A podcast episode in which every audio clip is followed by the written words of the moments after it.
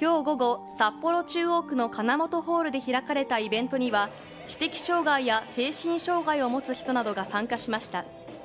参加者らはダンスや合唱など日頃の練習の成果を披露し会場を訪れた人から温かい拍手が送られました。